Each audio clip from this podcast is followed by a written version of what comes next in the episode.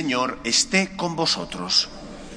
Lectura del Santo Evangelio según San Lucas. En aquel tiempo, los pastores fueron corriendo a Belén y encontraron a María y a José y al niño acostado en el pesebre. Al verlo, contaron lo que les habían dicho de aquel niño. Todos los que lo oían se admiraban de lo que les decían los pastores. Y María conservaba todas estas cosas, meditándolas en su corazón. Los pastores se volvieron dando gloria y alabanza a Dios por lo que habían visto y oído, todo como les habían dicho. Al cumplirse los ocho días, tocaba circuncidar al niño, y le pusieron por nombre Jesús, como lo había llamado el ángel antes de su concepción. Palabra del Señor.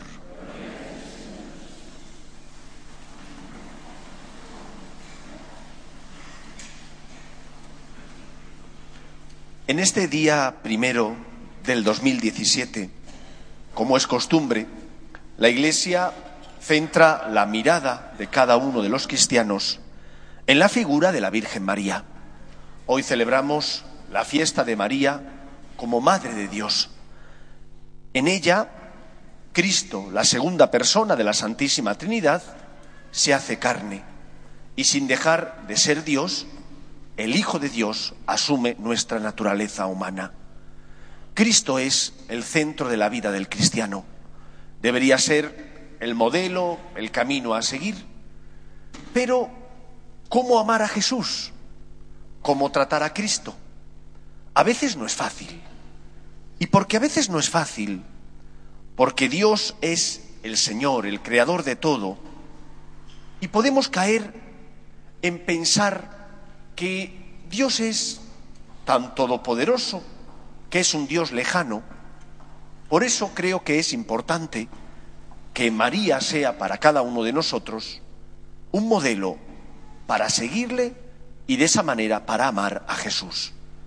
Creo que no hay mejor camino para ser un buen cristiano y para amar a Cristo que fijarnos en la Virgen María y que intentar imitar algunas de sus muchas virtudes que nos hacen más concreto y más fácil, por tanto, el camino de imitar y de seguir a Cristo.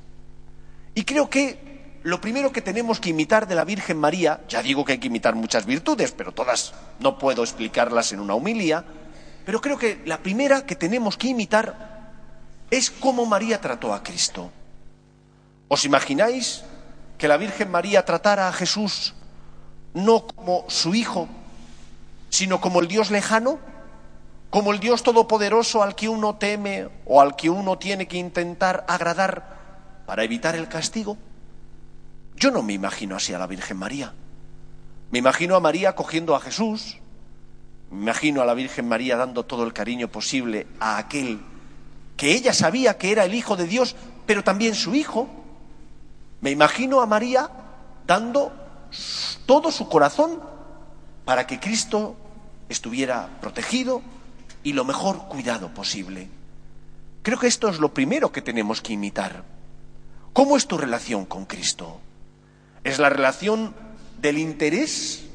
¿Vengo para pedir al Señor, para sacar de Dios? ¿Es la relación del miedo? Tengo miedo a la condenación, ¿O tengo miedo a un Dios que puede jugar con los hombres? Ese no es el Dios cristiano. Ese será serán los dioses de la mitología griega, caprichosos, que se daban un paseíto por la tierra para conquistar a alguna bella mujer, pero ese no es el Dios cristiano. El Dios cristiano, el Dios al que ama la Virgen María, es el niño Jesús, que necesita su cariño, que necesita su amor. ¿Cómo es posible que nosotros que creemos en un Dios encarnado, en un Dios pobre, sin embargo tengamos con Dios una relación no basada en amar a Dios, en cuidar a Jesús, sino en pedirle o en temerle? La Virgen María había sido educada en el judaísmo más sincero que partía de una certeza. Dios es el Señor, es el dueño de todo pero también Dios me ama. Dios se apiadó de su pueblo Israel cuando estaba esclavizado en Egipto y envió a Moisés para liberarlo. Dios le dio la tierra prometida. Dios cuida a su pueblo.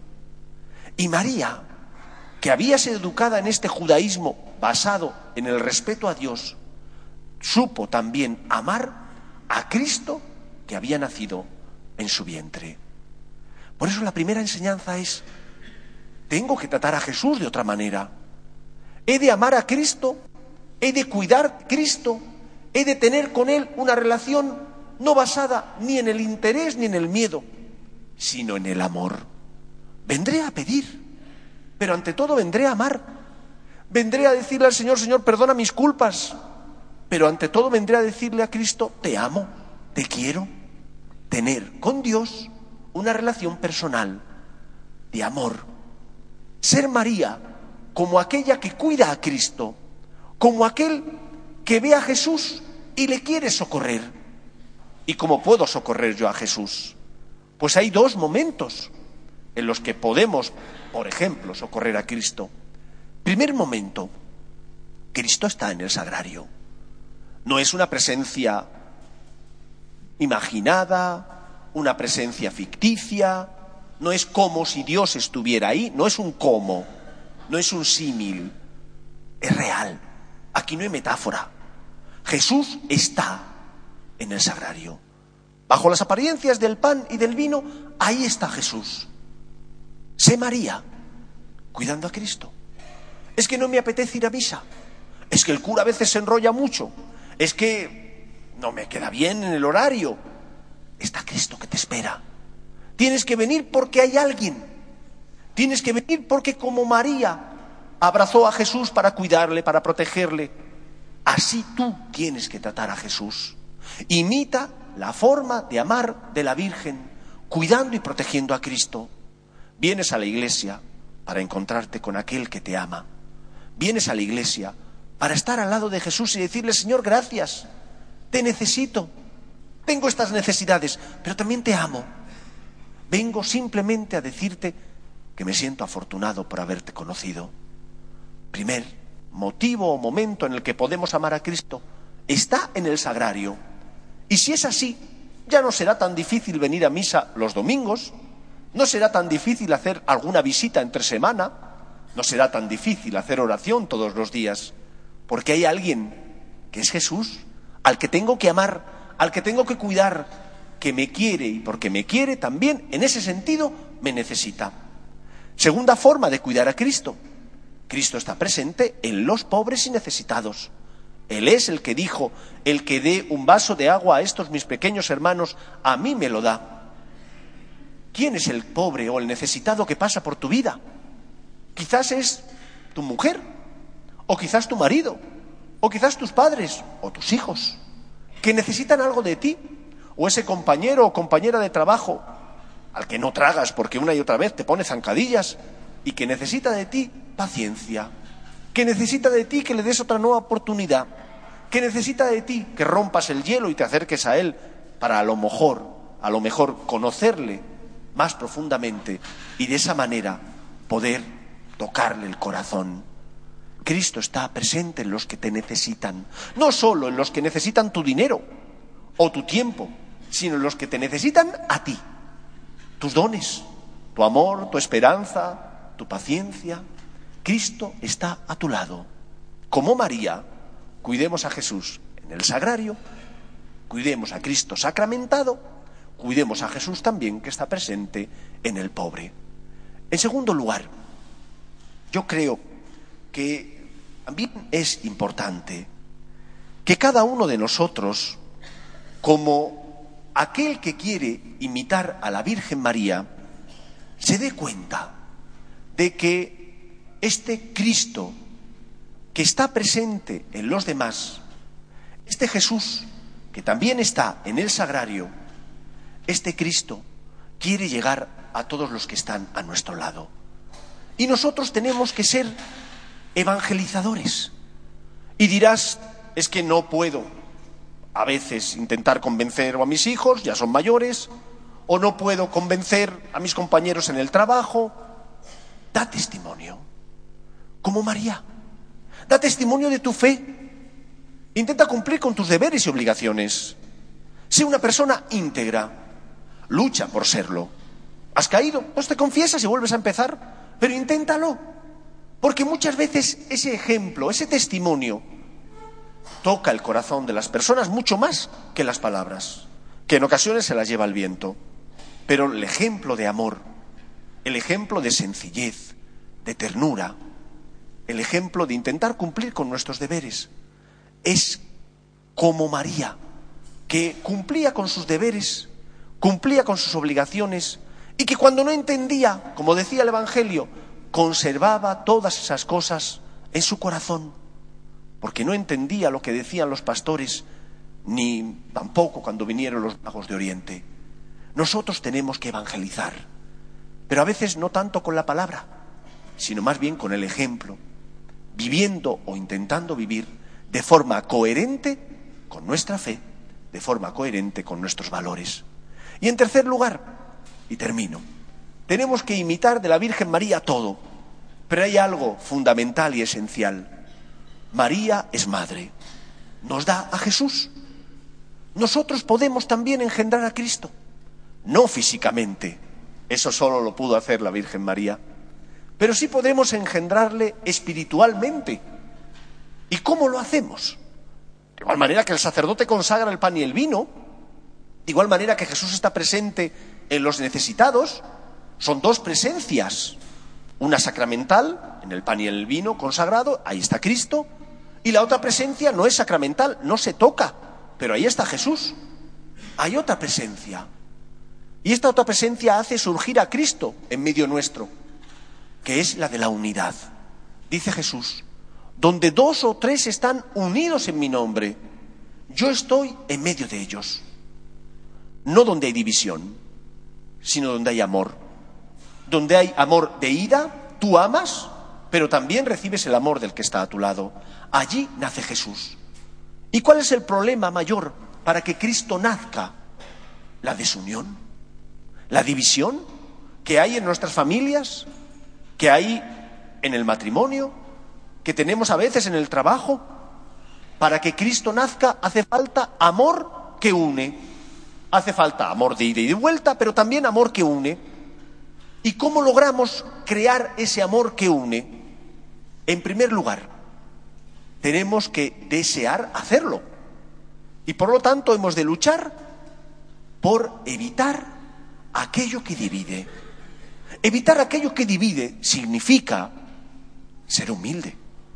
Humilde para reconocer tus errores y humilde para conceder el perdón al que se ha equivocado. Si yo siempre tengo la razón, o me creo que tengo la razón y nunca reconozco que me equivoco, por más que mi mujer o mi marido y mis hijos me lo estén diciendo, ahí Cristo no puede nacer. Porque yo rompo siempre la unidad. Tengo la verdad. Es posesión mía. Hombre, habrá veces que sí, pero siempre. Siempre se equivocan los demás. A ti lo que te falta es un poquito de humildad para reconocer que a veces te equivocas y que cuando las personas que te quieren y te aman te dicen algo, te lo dicen por tu bien.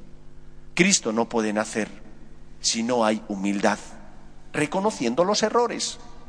Y si estás en lo cierto, tienes que tratar con caridad a los demás. No puedes imponer como un tirano. No puedes avasallar. Tienes que amar. Y muchas veces, aun teniendo razón, perdemos la razón por las formas, porque imponemos, avasallamos, en lugar de orientar, de ayudar y, por lo tanto, iluminar esas conciencias. Sé humilde. En segundo lugar, aunque tengas razón, aunque los demás se equivoquen, que a veces ocurre, tienes que valorar si merece la pena discutir, permanecer en tu posición por un asunto que no es importante. ¿Cuántas veces discutimos por nanerías, por cosas tontas? ¿Pero qué más te da? Si a lo mejor tienes razón, pero si tu esposo o tu esposa te pide otra cosa, pues ¿qué más te da? Es un acto de amor pues te sacrificas, si no es importante. Si a lo mejor tú quieres ver el partido de fútbol, porque es que estás enganchado al televisor y al deporte, y a ella le apetece salir a pasear, y hace muchos, muchas horas que no os habéis visto, pues a lo mejor tienes que ceder. O ¿por qué a veces los hijos se empeñan en llegar hasta el límite de la hora a la que papá o mamá te han puesto el límite? Y a veces lo sobrepasan diez minutos, un cuarto de hora para decir, aquí estoy yo. ¿Qué te cuesta llegar un poco antes? ¿Qué te cuesta? A veces somos un poco brutos y expulsamos a Jesús. Hacemos que se divida la unidad en el matrimonio, en la familia, entre los amigos, por nuestra terquedad, por nuestra soberbia, porque somos incapaces de bajarnos de nuestra atalaya, porque nos creemos en posesión siempre de la verdad. Queridos amigos, no hay mejor camino para amar a Cristo que imitar a su madre, la Virgen María. Tratad a Jesús como lo que es, Dios y hombre. Poned el corazón. Cristo necesita vuestros cuidados, vuestro amor. Está en la Eucaristía, pero también está en las personas que te necesitan. En segundo lugar, nuestra coherencia de vida. Somos polvo, como decía Quevedo, pero polvo enamorado. Nos equivocamos, pero intentemos vivir coherentemente con nuestra fe, pidiendo perdón si hemos caído y luchando por vivir las virtudes cristianas, para ser ejemplo y testimonio. Y en tercer lugar, imitemos la maternidad de la Virgen María, haciendo posible que Cristo nazca en nuestra familia, en nuestro entorno laboral, si hay amor, si hay unidad, evitando los disensos, todo aquello que divide, cediendo, siendo humilde, perdonando y reconociendo nuestros errores.